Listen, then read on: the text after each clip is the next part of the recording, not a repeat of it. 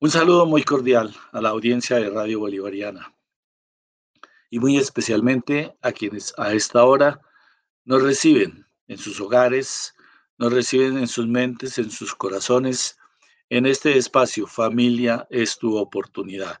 Un espacio de que desde hace ya bastantes años llega a ustedes, ha llegado a través de varias emisoras y en los últimos años a través de Radio Bolivariana, quien nos sigue acogiendo dentro de su el contexto educativo, de su función educativa y con la orientación pues eh, cristiana y católica que tiene eh, tanto la universidad como la emisora como su proyección educativa. Ipsicol es una institución sin ánimo de lucro, también creada dentro del contexto del humanismo cristiano, fundada por el padre Alberto Gómez, eh, quien ya falleció, el licenciado Oscar Betancourt, eh, Sara Rendón y el presbítero William Gómez, quien ya falleció, que desde 1978 propuso el trabajo educativo y educativo informal, educativo como lo hacemos aquí a través de Radio Bolivariana. Llegamos a ustedes con mensajes, con reflexiones, eh, con ideas, esperando les sirvan para su progreso personal, para su vida familiar y en el caso de los padres de familia en quienes pensamos muy especialmente y en los abuelos y en los educadores que sirvan para la educación de las nuevas generaciones. Nuestra bienvenida entonces a este espacio Familia es tu oportunidad un espacio que llega a ustedes a través de Radio Bolivariana AM en 1110. Nos acompaña en esta oportunidad, como ya es costumbre, en la parte técnica, Jaime Alberto Marín. Él les habla Julio Ontibón. Y luego presentaremos a nuestra invitada, que también nos ha acompañado en los programas anteriores. Les decía que Ipsicol es una fundación, una entidad sin ánimo de lucro, que desde 1978 se ha interesado muy especialmente en el trabajo con familias y lo ha hecho en escuelas de padres, en instituciones educativas, en eh, trabajos con estudiantes, en trabajos en empresas, empresas que hace algunos años fomentaban y facilitaban este trabajo. Y en ese momento están en la obligación de hacerlo porque eh, a través de una ley reciente deben realizar dos jornadas, dos jornadas al año, jornadas de mediodía, para facilitar el encuentro familiar y para fomentar la armonía familiar. Es conocido, y hubo hace algunos años una investigación de cómo el ambiente familiar está repercutiendo en el trabajo del trabajador en la empresa. El, el trabajador, el empleado o la empleada llega a la empresa con una carga emocional que viene del hogar. Si tienen dificultades con sus hijos, si tienen dificultades con la pareja, si tienen dificultades con los suegros, eso se recarga emocionalmente y llega a la empresa. Igual, el ambiente empresarial también repercute en la familia. A veces hay eh, esposos, esposas, trabajadores, trabajadoras que llegan alterados al hogar eh, y en el trato con los hijos, en el trato con el compañero o compañera, tienen dificultades. Una sobrecarga que viene de un malestar en la empresa, de una dificultad o lo que sea. De modo que pensamos en la familia. Por eso este espacio, familia, es tu oportunidad le damos continuidad y por supuesto eh, los invitamos a que estén atentos a nuestras reflexiones. Hemos pensado en iniciar con un ciclo alrededor de el valor del respeto. Nosotros lo decimos con frecuencia, el respeto es lo primero. Si no hay respeto, todo lo otro se viene abajo. Entonces hemos pensado con nuestra psicóloga Natacha González, a quienes presentaremos ahora, en realizar cuatro programas alrededor del respeto. Primero, el respeto por sí mismo. La caridad empieza por casa, decimos. Segundo, el respeto por los más cercanos, el núcleo familiar. Por supuesto, el respeto por lo que nos permite la convivencia, las normas, las leyes. Y también el respeto del cual hemos tenido, hemos venido tomando mucha conciencia en los últimos años y en el cual se centra una de las encíclicas de el Papa Francisco, el medio ambiente, el cuidado de nuestra tierra en primer lugar y a través de ella el universo. Ese universo tan maravilloso, tan extraordinario, este planeta tan fantástico, pero que desafortunadamente los seres humanos nos tomamos el atrevimiento de apropiarnos de él, de explotarlo sin darle nada a cambio. Y el planeta merece respeto. Damos entonces la bienvenida a nuestra psicóloga Natacha González, con quien desarrollaremos este ciclo alrededor del respeto. Natacha, bienvenida a este espacio.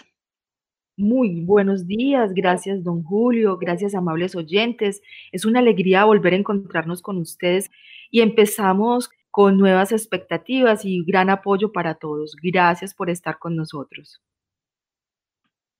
Les decía al comienzo que vamos a desarrollar cuatro programas alrededor del respeto sabiendo que en la conciencia general decimos, jálele al respetico. Empecemos por el respeto, empecemos respetándonos. Eh, la palabra respeto pues tiene su origen en el latín. En el latín tiene una C, una C, una letra C antes de la T.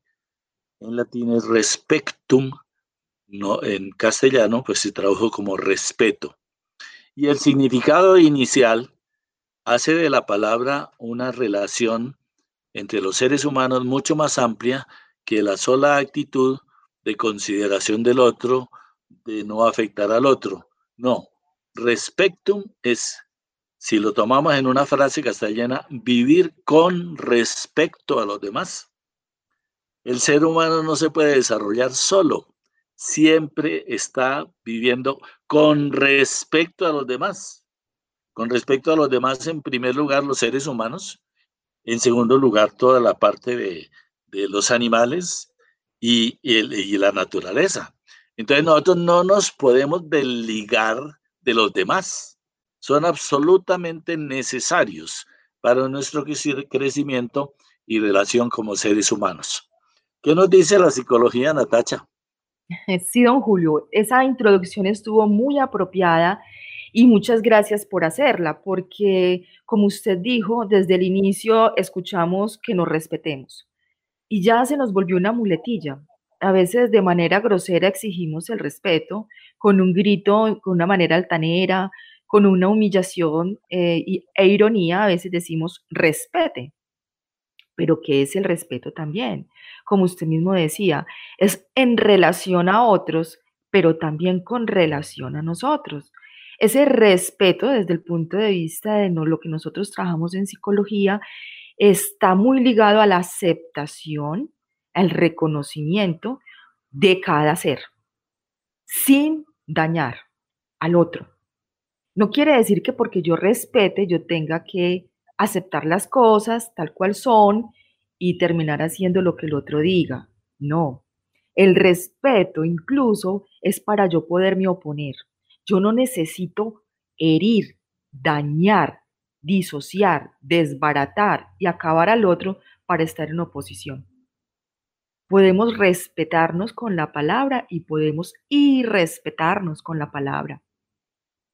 Y el respeto, ahora lo que usted hablaba, eh, vamos a empezar a trabajarlo por nosotros mismos, porque para poder respetar el entorno, para respetar la familia, para respetar unas normas, unos valores, a la naturaleza, tenemos que empezar por ese sujeto que es respetable y respetuoso. ¿Y quién es ese sujeto? ¿Quién es ese ser? Nosotros mismos. Si yo no sé qué es el autorrespeto, si yo no lo he vivenciado, si no lo he sentido, si no lo he experimentado, es muy difícil exigirle al otro verdadero respeto y con mayor razón es mucho más difícil poder respetar al entorno, dejar de dañarlo, aceptarlo, reconocerlo, comprenderlo. Entonces, ese es hoy donde vamos a enfocar nuestro programa en lo que es el autorrespeto, que vamos a trabajar primero el respeto desde nosotros y desde nosotros. Hace algunos eh, meses participaba yo en una, experiencia que me llamaba mucho la atención, el ejercicio, un ejercicio sencillo que consistía en que un grupo de personas en un salón mentalmente eh, conformaba un triángulo con otras dos personas, así como estamos Jaime, Natacha y yo, mentalmente. Pero Natacha hacía un triángulo diferente porque era mental, con otras dos personas del salón. Y Jaime asimismo, dos personas diferentes. Y el ejercicio consistía en que procurar yo, yo, sin que los otros supieran, siempre conservar el triángulo. Entonces Jaime, por supuesto, buscaba formar su triángulo y conservarlo y se movía y yo tenía que moverme y Natacha tenía que moverse y se generaba un movimiento continuo, continuo en el salón, cada uno queriendo conservar su cuadro. Y en el análisis después del ejercicio se veía como eh, una conclusión lo más interesante y es que cada individuo transforma a los que están a su alrededor. Todo individuo eh, que llega a un grupo lo transforma entonces nos decía Natacha, hay que empezar por, pues, el autorrespeto. Si yo me respeto a mí mismo, transfiero respeto a los demás. Si yo soy respetuoso conmigo, estoy transfiriendo a los demás esa actitud negativa. Eh, la importancia de el estar en relación con los demás de modo positivo es lo que llamamos respeto realmente. ¿Y, en qué se basa el, respeto a sí mismo, Natacha? ¿Qué debe haber?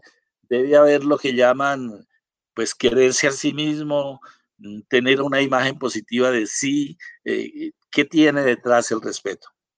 El respeto por sí mismo es todo lo que hemos formado a través de nuestra vida con nuestras interpretaciones. Usted dijo algo muy valioso con ese ejemplo que nos dio. El entorno nos transforma y nosotros transformamos el entorno. Entonces ese autorrespeto lo vamos formando nosotros desde niños a lo largo de la vida, eh, según las vivencias que hayamos tenido y estemos teniendo. Esos conceptos del otro sobre nosotros y el concepto de nosotros que nos formamos según la relación con el otro. Me explico cómo yo me siento con respecto a mis vecinos según ellos se comporten conmigo. Entonces, cuando somos niños, somos, como lo hemos dicho en muchas ocasiones, como unas esponjitas. Somos unas esponjitas nuevas absorbiendo información. Y al absorber la información, también se llegan interpretaciones, llegan pensamientos, llegan sentimientos y emociones que van llenando nuestro interior. A veces están mal interpretadas, sí, están mal interpretadas, pero nos enseña también el entorno a decirnos que es más importante el afuera que el adentro. Hay otros entornos que nos dicen que es más importante el adentro que el afuera. La verdad es que es un equilibrio no es más importante, es que es importante el adentro y es importante el afuera. Cuando yo soy niña voy transformando el concepto que yo tengo, porque una cosa es el concepto que yo tengo en mi casa, que me lo están dando, y otro el que yo voy teniendo cuando entro al colegio, cuando entro al preescolar, cuando entro a la escuela. ¿Cómo son los niños con respecto a lo que soy yo? Entonces, si en mi casa me trataron de manera respetuosa, si me trataron de manera valiosa, si no me estuvieron eh, buscando mis errores para castigarme, sino para corregirlos de manera asertiva, respetuosa y amorosa. Y hablamos respeto como el deseo de no dañar al otro, el respeto como la aceptación de lo que es pero sin agredir, sin dañar, porque aceptamos lo que es. No estoy diciendo de que porque yo lo acepto, entonces tengo que estar cual. No, yo acepto que esta persona es así, no me agrada, no, no estoy de acuerdo con eso, pero no lo voy a atacar hasta desbaratarlo. Como ser humano lo valoro y lo respeto. Entonces, si yo estoy formando a un niño y el niño está teniendo ciertos comportamientos que deben ser corregidos, los corrijo, pero no con aras de irlo a desbaratar, de imponerme sobre él porque yo soy el adulto, porque yo soy el que digo y punto, sino que lo corrijo con discreción, con respeto, con autoridad, con palabras que lo valoricen, no que lo discriminen y desvaloricen. Entonces yo entro al colegio siendo niña así y puedo encontrarme en un entorno que es agresivo. Entonces yo puedo tener un, autoconcepto de que todo el mundo es paz, que todo el mundo es bien, que yo voy por el mundo sin ningún tropiezo y que yo soy intocable, pero llego a un contexto donde hay otros niños que también son diferentes, que también tienen su autoconcepto, que también tienen su funcionalidad en la existencia y también están exigiendo ciertas ciertos comportamientos y ciertas actitudes que a veces no son adecuadas para mí o que yo no soy adecuadas para el otro, porque hacemos la triangulación que don Julio dijo. Yo me identifico con otras personas y estoy buscando la aprobación de esas personas. Me estoy buscando identificar con mis iguales, con esos niños, con esas niñas. Estoy buscando la aprobación de mi maestro, de los otros compañeros y esos compañeros no, algunos no están buscando triangularse conmigo, pero yo con ellos sí. Entonces voy cambiando mi comportamiento. Y entonces así mismo en la casa yo voy cambiando. Entonces ahí es donde yo voy cambiando mi autovaloración. Eh, yo podría haberme creído que era muy valiosa, pero en comparación con la parte social me empiezo a sentir discriminada y poco valorada y entonces empiezo a tener roles. Entonces empiezo a tener un concepto familiar de mí misma y empiezo a tener un concepto social desde la parte escolar. Es importante entonces cómo nosotros, como padres de familia o como cuidadores y docentes, vamos a estar atentos a esta formación, no para, em, digamos, hacernos los locos ni obviar cosas que están en la social, sino para apoyar a esa persona. Entonces, si el niño tiene una limitación física o cognitiva, se va a notar en el contexto escolar. En la casa no tenía ninguna dificultad, pero entonces llega en relación con sus compañeros y él empieza a darse cuenta que es diferente. Entonces en la casa sí podemos decirle, sí, mira, es que ellos son diferentes, tú eres diferente, todos somos diferentes. Tú no dejas de ser valioso, no dejas de ser digno, no dejas de ser importante porque seas diferente a ellos. Ellos son diferentes a ti. Entonces empezamos a darle un vuelco de lo que es la autovaloración y empezamos a darnos cuenta quiénes somos nosotros también.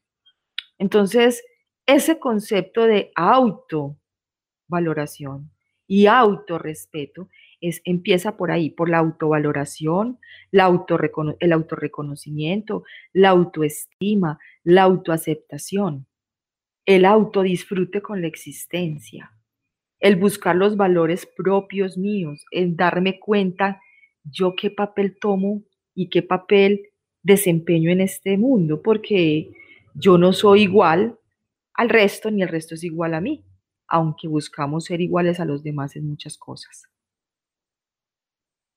Estamos hablando de autoconcepto, estamos hablando de autorrespeto, de autoconfianza en mí mismo. Y nos decía mm, Natacha que desde la niñez, por supuesto, se empieza a formar eso. Y si es de la, desde la niñez, pues es desde los primeros momentos en que tenemos ya nuestra relación con nuestros papás, con nuestros hermanos. Y hasta donde puedo yo entender, y lo mencionó nuestra psicóloga, eh, hay opiniones, hay expresiones que salen de los papás, de los abuelos, de los maestros, de los compañeros respecto de mí, y si la opinión es positiva, eso me fortalece. Si es negativa, me siento menos que ellos. Eh, yo recuerdo, y seguramente todos hemos tenido la experiencia, de las famosas visitas que ahora están tan, entran en dificultad entre familiares. Eh, llegaban los familiares a visitarnos, ay, ay, este es Jorgito, pero ¿cómo ha crecido? Y empezaban las opiniones. No, y si viera lo inteligente que es, es aficionado al fútbol. Jorgito ya se sabe poesías de memoria. Y llegaba el hermanito o la hermanita y venían las expresiones. En cambio, esta es tan desordenada. Ay, estudia tan poquito, nos está dando tantas dificultades. Esas son las expresiones espontáneas de los papás, de los familiares, respecto de los niños. Tiene que ver eso con la formación de lo que llamamos el autorrespeto. Sí, don Julio, eso hace parte, hace parte porque los seres humanos, a partir de los rasgos que más se sobresalen de nosotros en ese momento, porque hay momentos de la vida en que mostramos más unos rasgos que otros, podemos ir cambiando. Entonces hay momentos donde hay rasgos más importantes para nosotros y se van construyendo en el tiempo y se van manteniendo, pero si las personas, como usted mismo dice, nos empiezan a demostrar lo negativo, entonces nosotros vamos construyendo un autoconcepto y se va volviendo estable ese autoconcepto. Y a pesar de las circunstancias, vamos desarrollando un sentido que nos unifica, es decir, eh, durante el tiempo nos dijeron esto, entonces somos eso y nuestra propia imagen se va formando así. Entonces, si me dijeron que yo era desordenada, que era de malas, que era mentirosa, eh, por más que yo no quiera eso, por más que yo haga el intento, no solo la mamá, no solo el abuelo, sino en todas partes, vamos teniendo esas ideas, esas palabras que lo ratifican, nos vamos volviendo característicos y nos hace eh, tener un concepto de lo que no somos porque nosotros podemos tener comportamientos desordenados, podemos tener unos comportamientos agresivos, podemos tener en un momento de la existencia por ignorancia propia un manejo inadecuado de un sector o un aspecto de nuestra vida. Pero después de tener una capacitación, un conocimiento respecto a algo, nuestra vida puede cambiar. Entonces nosotros no somos lo que los demás nos dicen. Tenemos, por lo tanto, también que ahora que somos adultos, debemos de dejar de echarle la culpa a todo lo que nos dieron los antepasados o nuestros compañeros de trabajo, eh, las personas que nos rodean, que hace mucho daño o beneficio, sí. Si nosotros todos, a la edad que tenemos, nos ponemos en la tarea de autoevaluarnos y preguntarnos qué concepto tenemos de nosotros mismos, quiénes somos nosotros hoy, nos podemos dar cuenta que es un concepto diferente a cuando éramos niños o un concepto mm, un poco más variado a como éramos adolescentes. Incluso hemos tenido personas, o yo he tenido personas a mi alrededor, donde me han dicho, mira, Natacha, lo que pasa es que cuando yo era niña era más fortalecida, yo creía más en mí, tenía más expectativas, era más confiada, era más segura, pero ahora que soy una profesional, no sé qué me pasa. Em, después de que me casé, ahora a los 30, cambió todo. Entonces el autoconcepto cambió. ¿Qué hizo que ese autoconcepto cambiara? Es muchas veces la sumatoria de creencias, la sumatoria de, de expresiones, no solo de los demás, sino lo que nosotros nos decimos a nosotros mismos. ¿Qué pensamos de nosotros? Con quién nos estamos comparando, qué es lo que estamos dejando de hacer, porque nosotros nos identificamos con los roles. Entonces yo, con mis consultantes, voy a hablar como la mayoría, ¿sí? Voy a hablar, me voy a poner como ejemplo. Entonces yo, con mis consultantes, cuando estoy en consulta, yo me aíslo de lo que es mi experiencia personal. Eh, puede estarme pasando cosas a en mi nivel personal pero yo me olvido de eso y estoy en consulta con mi consultante. El, rol mío como psicóloga es con esa persona. Soy controlada con mis emociones, pero yo soy mamá. Entonces, yo salgo de consulta y si mi hijo está enfermo, entonces ya empiezo a ocuparme por sanar a mi hijo. Y si me toca salir corriendo a buscar eh, un medicamento, pues entonces ya no estoy en la misma serenidad que cuando yo estaba en consulta. Tomo el rol de madre y busco desesperadamente cómo llegar a conseguir el medicamento para mi hijo. Pero entonces llego también al rol, en otro momento distinto, llego al rol de amiga y llego y me siento con mis amigos o con mis amigas a conversar, entonces me comporto de una manera ya sosegada, pero no como en consulta. ¿Sí? Eso le pasa, a, nos pasa a todos. Entonces hay personas que son incongruentes, que tienen un rol incongruente, se olvida verdaderamente de quiénes son ellos, porque yo, yo hablo por mí, yo, Mariana Tacha González García, yo conozco qué me gusta y qué no me gusta. Y hay cosas que yo no acepto en mi vida, sea con el que sea. Pero hay personas que no tienen eso. Hay personas que en un lugar son de una manera y en otro lugar son totalmente diferentes. Entonces, se les pierde su propia identidad y se acomodan, se acoplan según el entorno. Y este acople es en muchas ocasiones la pérdida de la identidad dolorosa y es una falta enorme a nosotros mismos. Ahí empieza la falta de nuestro autorrespeto. Ahí empezamos a dejarnos de reconocer. Ya no sabemos quiénes somos, no sabemos verdaderamente qué es lo que queremos, salimos dañados, decimos mentiras, eh, dañamos a las personas que amamos y dañamos al otro porque ya estamos dañados nosotros mismos. Eh, bueno, te escucho por primera vez eh, decir Mariana Tacha González García. Siempre para nosotros había sido Natacha. Y como psicóloga yo he escuchado que hay una canción que se le ajusta mucho al psicólogo. Esa que canta, estando contigo, me olvido de todo y de mí. Tú lo decías, me olvido de mí y pienso y me, meto en el mundo del otro. Eh, volviendo un poquito, bueno, no, tomemos el ejemplo. Eh, pues hay, en general, cuando una persona tiene dos nombres, le gusta más uno que el otro. E, eso tiene que ver algo, el que haya un nombre que no le guste. no, don Julio. Yo siempre he dicho que me llamo María Natacha. Lo que pasa es que la gente me dice Natacha. Yo tengo un nombre muy largo, demasiado largo.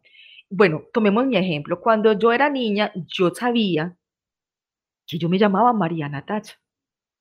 Vine a darme cuenta cuando me matricularon que yo me llamaba en el colegio, que yo me llamaba María Natacha de la Santísima Trinidad. Ese nombre yo no me lo conocía.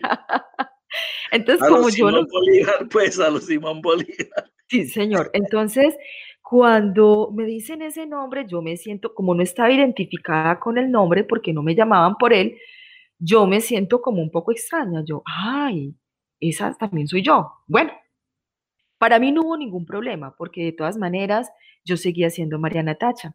El asunto es cuando empiezo a ser llamada en el colegio, delante de todo el mundo, por ese nombre tan largo, y todo el mundo voltea a mirar, ¿quién es esa? Y empiezan a hacerme bullying. Entonces la profesora opta por no seguirme llamando por el nombre tan largo y de una vez lo reduce y me dice Natacha, Natacha González. Y durante todo mi estadio en el colegio y la universidad, para no decirme con el nombre tan largo, entonces me dicen Natacha González. Entonces, lo estoy poniendo como ejemplo porque es la manera como nosotros a veces tomamos nuestra identificación. No es, gracias a Dios, digo así porque nunca me he sentido mal con el nombre, nunca. Pero cuando me voy a presentar, entonces lo más cortico es María Natacha o Natacha, porque estoy acostumbrada, la impronta desde niña a decir el nombre más corto. Eso nos pasa no solo con el nombre, nos pasa en muchos aspectos de la vida. Hay personas que se identifican desde niños a ser el hiperactivo, a ser el cansón, a ser el payaso, a ser el necio, o por el contrario, a ser el más juicioso, el más encuadrado, el más responsable. Entonces, por más responsable que yo sea, yo también tengo derecho a reír y tengo derecho a hacer reír al otro. Y entonces la gente se extraña que el más serio haga reír al otro. O se extraña de que el más serio también tenga momentos de, de irresponsabilidad. Porque es que es un ser humano. En algún momento también tiene sus facetas de falta de responsabilidad en algo. Pero entonces todo el mundo voltea a señalarlo. Mm, y la persona que también ha sido señalada como irresponsable. Y nos damos cuenta de que ese, ese señalamiento ha sido responsable de que esa persona sea irresponsable. Y esa persona irresponsable también tiene facetas de responsabilidad, de amor propio, de dolor, de angustia, porque a veces creemos que los personajes que nosotros conocemos como irresponsables son tranquilos, irrespetuosos, mentirosos y que no sienten nada. Y eso es falso. Pero si usted, amable oyente, tiene esas cosas de ser mentiroso, de ser irresponsable, de ser incongruente, de no ser una persona eh, eficiente, eh, no es que usted sea mala persona, pero sí es bueno que vamos empezando a darnos cuenta de eso porque es falta de respeto por sí mismo. La falta de todas esas cosas de ser responsable, de no valorarnos, de perder nuestra identidad, es dejar de ser nosotros. Y eso duele, porque a veces hacemos cosas que nosotros sabemos que no están bien y nos duele. Y lo hacemos por quedar bien con el otro, o lo hacemos por evadir responsabilidades, porque no creemos en nosotros, porque ya estamos tan acostumbrados a tener esa falta de valoración positiva que ya no creemos en nosotros. Y eso es muy doloroso.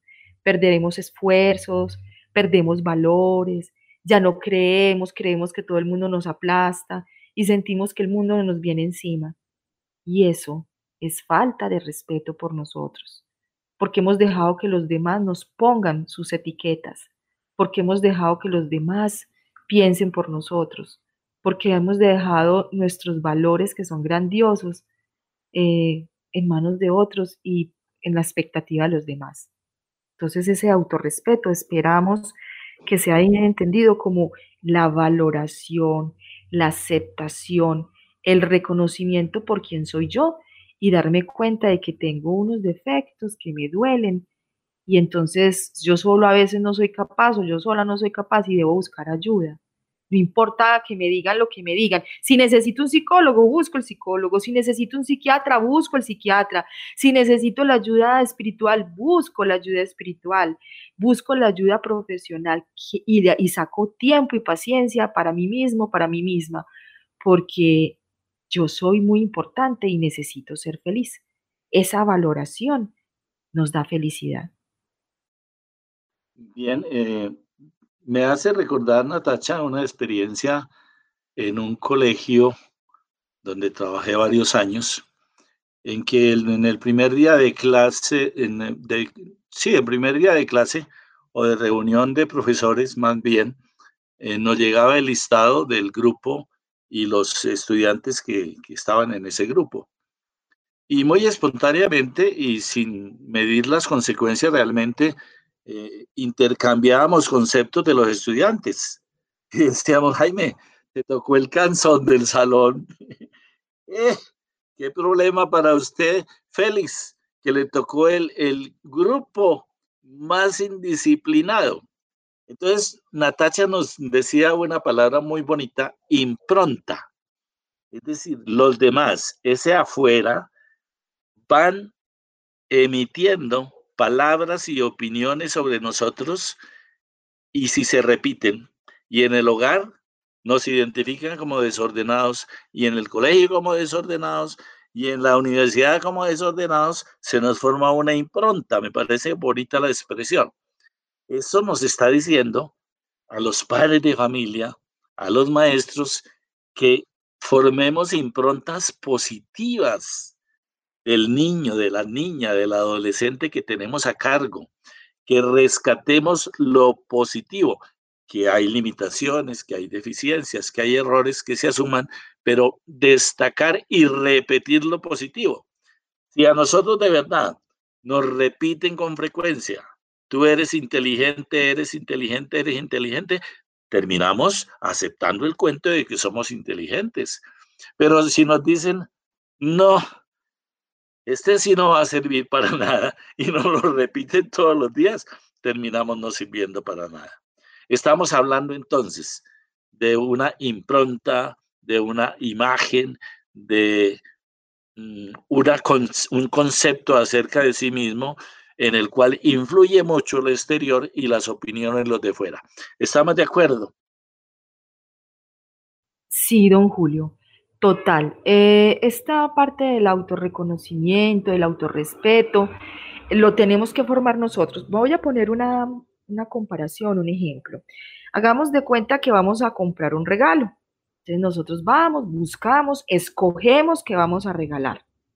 Que se acomode no solamente a nuestro presupuesto, sino también que estamos, cuando hacemos un buen regalo, es un buen regalo porque estamos buscando lo que a la otra persona a quien nosotros vamos a regalar también le sirva y le guste. De acuerdo a nuestro presupuesto, vamos buscando y pensando en la otra persona. Conseguimos el regalo, lo compramos y lo empacamos. Buscamos empacarlo y de la mejor manera. Y esperamos el momento oportuno para hacer ese regalo. Todo esto tiene como resultado el momento en que la persona lo va a destapar. Estamos esperando que sea un regalo óptimo, que le haya gustado el empaque, el empaque motiva, y usted lo destapó y supongamos que es un regalo para un niño y al niño le encantó. Le encantó porque era lo que estaba esperando, le encantó porque estaba bien empacado y le encantó porque la manera como usted lo regaló fue especial. Así es nuestro autoconcepto y nuestro autorrespeto. Eh, durante el tiempo que nosotros vamos transcurriendo en la vida, vamos escogiendo el regalo que va dentro de nosotros, el concepto el concepto que más se ha repetido. Hemos tenido muchos conceptos de nosotros en la vida, pero hay unos que se nos repiten mucho en distintos instantes y con mayor énfasis, porque hay unos que se repiten, pero no tienen mucho énfasis, y hay otros que no se repiten tanto. Se han repetido por unas cinco o seis veces en la vida, pero han sido de un énfasis profundo, han dejado una, una huella muy profunda. Entonces, cuando nosotros vamos a escoger el regalito, es decir, cuando vamos a escoger lo que nos pensamos de nosotros, escogemos lo que más ha sido significativo. Y entonces tenemos una memoria selectiva. ¿Qué pienso yo de usted? ¿Qué pienso yo de mí? Lo que, lo que más significativo ha sido en mi vida, como lo han repetido, o lo que yo he vivido.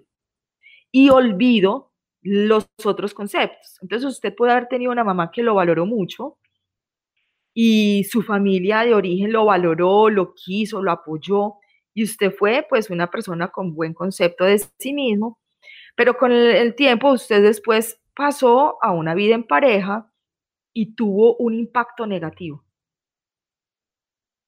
Mm, digamos que en el, en el paso de la vida en pareja, la vida que usted tenía antes de estar en pareja, no fortaleció mucho su autoconcepto se quedó con lo más básico de lo que le decían en su casa, pero usted no fortaleció mucho su autoconcepto. Entonces permitió que su pareja lo, lo maltratara, le fuera infiel, le dijera palabras dolorosas durante mucho tiempo. Y por cualquier motivo usted ya no está con esa persona. ¿Qué concepto es el que valora más usted en ese instante? El que más duro fue en su vida. Entonces a veces se quedan con el concepto no de la familia de origen que le dio un autoconcepto positivo, sino que toman el concepto doloroso, el que más estuvo presente, y se quedan con el concepto negativo, entonces la, autovaloración negativa. ¿Hay un equilibrio entre lo que fue antes y después de la pareja? Sí. Si en la familia hubo un autoconcepto positivo, la persona tiene más facilidad de devolverse a tener un autoconcepto positivo y a buscar ayuda. Esa persona con más facilidad va y busca la ayuda profesional, dice, no, esto no puede ser, yo porque estoy así, yo no era así, yo valgo la pena, yo necesito buscar ayuda, es que yo, yo no soy lo que esa persona me, me, me maltrató, entonces busca ayuda. Pero si el autoconcepto fue desde niño hasta su vida adulta. Entonces el regalito que empacó, con lo que lo envolvió, fueron las críticas externas, que fue la autoimagen, que fue el decirse a sí mismo si esa persona tiene razón. Cuando usted va a destapar el regalo, cuando usted va a acordarse de usted, cuando usted va a actuar frente a los demás, usted destapa un regalo doloroso. Entonces se deja maltratar del otro. Pero si usted dentro del paquete tiene distintos conceptos y hay unos conceptos de mayor fuerza y son positivos, o aunque no sean muy positivos, pero los tiene ahí, esto le ayuda a que usted en un futuro se, se haga respetar. Es muy importante que nosotros como personas, así yo no tenga buena autoestima y autovaloración muy fuerte, si yo estoy criando una persona, un niño, un adolescente, eh, sepamos darnos cuenta que nosotros estamos influyendo en él y busquemos ayuda. Porque muchas veces cometemos el error es que como yo fui maltratada o si yo fui maltratada y no me fue muy bien, entonces queremos lo mejor para el hijo o la hija, pero le damos totalmente todo lo opuesto y se nos va la mano. Es que esta persona no tuvo esto, yo le voy a dar todo. Es que a mí me regañaron siempre toda la vida, entonces a esta persona no la regaño es que a mí siempre me cohibieron, entonces a esta persona le doy la plena libertad. No, tiene que haber un equilibrio. Y si yo no siento la capacidad de tener ese equilibrio, entonces vuelvo y repito, buscamos ayuda y darnos cuenta que somos personas valiosas y el otro ser humano también. Pero para yo poderle dar lo mejor al otro, tengo que darme lo mejor a mí misma como ser humano. Tengo que buscar mi propio equilibrio. Ese equilibrio es el autovalor el autorrespeto. No permito que los demás me pisoteen, pero tampoco pisoteo al otro. Soy capaz de decir que no. Pongo límites. Reconozco que me gusta y que no me gusta. Clarifico mis valores. Y esos valores los antepongo ante los demás. Para mí el valor de la honestidad es principal, entonces soy honesta, así mi compañero de trabajo no lo sea. Y si no soy capaz de estar con al pie de este compañero de trabajo y me quedo solo, eh, sin grupo, entonces me quedo solo y sin grupo porque me antepongo que yo soy más honesta, aunque los demás sean deshonestos. Entonces, para mí la honestidad es muy importante. Entonces, yo te quiero, te valoro, pero no voy con tu deshonestidad. Y me quedo solo. Pero hay personas que no son capaces de hacer eso. Entonces, tengo que reconocer mis valores, tengo que reconocer mis actitudes y mis aptitudes tengo que valorar lo que yo soy y empezar a fortalecer eso positivo que yo tengo. Si yo soy muy positiva, haciendo, aplanchando, pues ay, con más alegría plancho y aplancho bien. ¿Y qué saco yo como consecuencia de aplanchar bien? Me siento cómoda y tengo el aspecto en mi casa ordenada. Qué rico. Así no esté trabajando en la calle, usted es una ama de casa, valore lo bueno suyo. Así los demás no se lo ratifiquen. Valórese usted si usted, saque su tiempo, descanse, coma, que llegaron los demás, usted está comiendo, termine de comer, porque es que usted es, usted es importante, usted es persona. Hay que valorarnos, querernos, sacar el tiempo para nosotros mismos, independiente de lo que nosotros piensen de los demás, los demás piensen de nosotros. Hay un programa de televisión bastante conocido en el que la que lo dirige siempre cierra con la frase, respete para que lo respeten. De acuerdo a lo que nos dice Natacha, realmente antes del respete, para que lo respeten hay un respétese a usted mismo, quiérase a usted mismo, valórese a usted mismo para que lo valoren los demás. Entonces mi actitud, mis principios, mis valores, mi convencimiento sobre ellos, mi comportamiento en coherencia con esos valores, emiten y transmiten una imagen que los otros tienen que formarse de mí y como dicen en, eh, en el campo del mercadeo, como te ven, te tratan. Si te ven con esos valores, te tratan con esos valores. Si te ven positivo, fuerte, amante de sí mismo, eh, como decimos, echado para adelante, así lo tratarán. Pero si usted se ve como débil, como miedoso, como temeroso, como que no soy capaz, lo tratan así. Estamos en, ¿de acuerdo, Natacha? Sí, don Julio, así es el hecho. Y hay otra cosa, el hecho de que yo me quiera valorar no implica que yo trate mal a los demás. Porque hay personas que dicen, estoy haciendo valer mis derechos, yo me quiero mucho, yo me respeto y entonces maltrate al otro. No. Resulta que una persona que sea insegura y una persona ansiosa eh, y agresiva es una persona que tiene baja autoestima. ¿Por qué? Porque no se tiene una buena valoración, no se atribuye a sí mismo una buena conducta. Entonces se siente inestable, se siente agredido y siente miedo frente a lo que los demás que van a decir de sí mismo. Entonces, ¿qué hace? Se defiende. Entonces, en lugar de hacer respetar sus derechos de manera seria, contundente, pero de una manera responsable y respetuosa también para el otro, lo que hacen es que se vuelven groseros. Ah, no, yo soy muy asertivo porque es que yo dije lo que yo pensaba y sí es sí y no es no. Ah, así no son las cosas. Ser asertivo sí es decir lo que yo estoy sintiendo y ser congruente y está muy bien.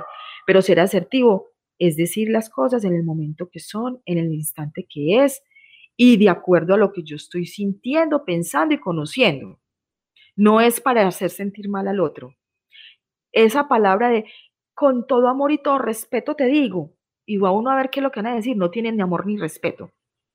Eh, por ejemplo, con todo amor y respeto te digo, sos un sinvergüenza, no servís para nada, sos una porquería, eso es lo más decente que yo he escuchado decir, porque cuando dicen con todo amor y respeto te digo, hacen llorar al otro.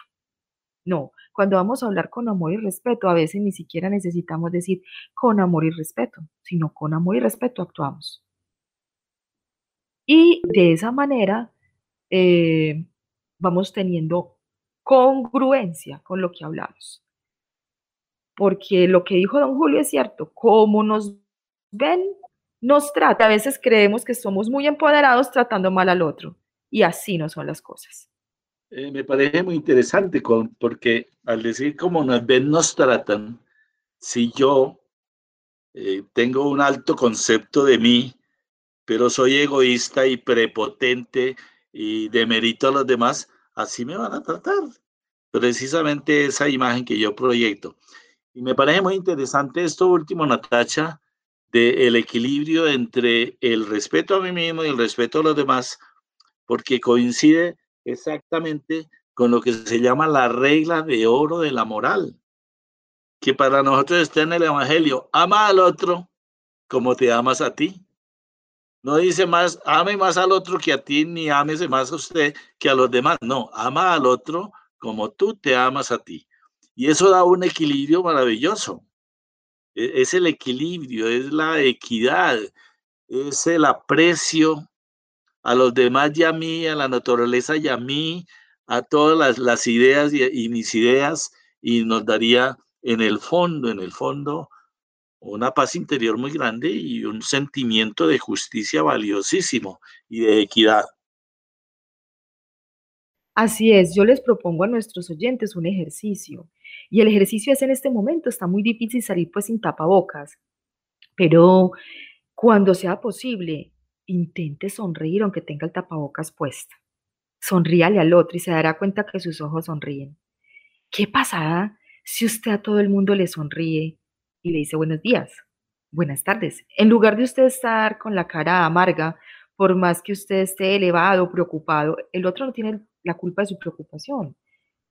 haga el experimento. ¿Qué pasa? ¿Y qué siente usted cuando le devuelven la sonrisa? ¿Qué pasaría si entre todos nos tratáramos bien en lugar de estar en el tráfico peleando, insultando, metiéndonos a la fuerza entre los carriles, pasándonos los semáforos en rojo, insultándonos?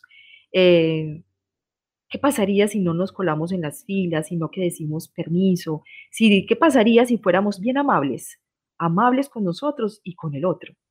Eso es un experimento que les dejo para que empiecen a realizarlo cuando salgan y cuando están con su familia. Se darán cuenta que se siente muy distinto. Eh, muchas gracias a Natacha por su compañía en esta oportunidad, a Jaime Marín en la parte técnica, y dejemos tres o cuatro frasecitas de conclusiones. Padres de familia, educadores, las palabras y apreciaciones que ustedes emiten acerca del niño, la niña, el adolescente, crean en él, van creando una impronta positiva o negativa. Respétese para que lo respeten. Respétese para que lo respeten. Todos los seres humanos buscamos aprobación, aceptación, hacer parte de. Tengámoslo en cuenta, el otro quiere ser aceptado, ser estimado, ser querido, hacer parte. Y finalicemos diciendo, pues, con la palabra bíblica, ámate a ti mismo para que puedas amar a los demás. Y ama a los demás como te amas a ti mismo. Bueno, muchísimas gracias a Natacha, a Jaime, a nuestra audiencia y quedamos pendientes de volver a entrar en contacto con ustedes en este espacio Familia esta oportunidad.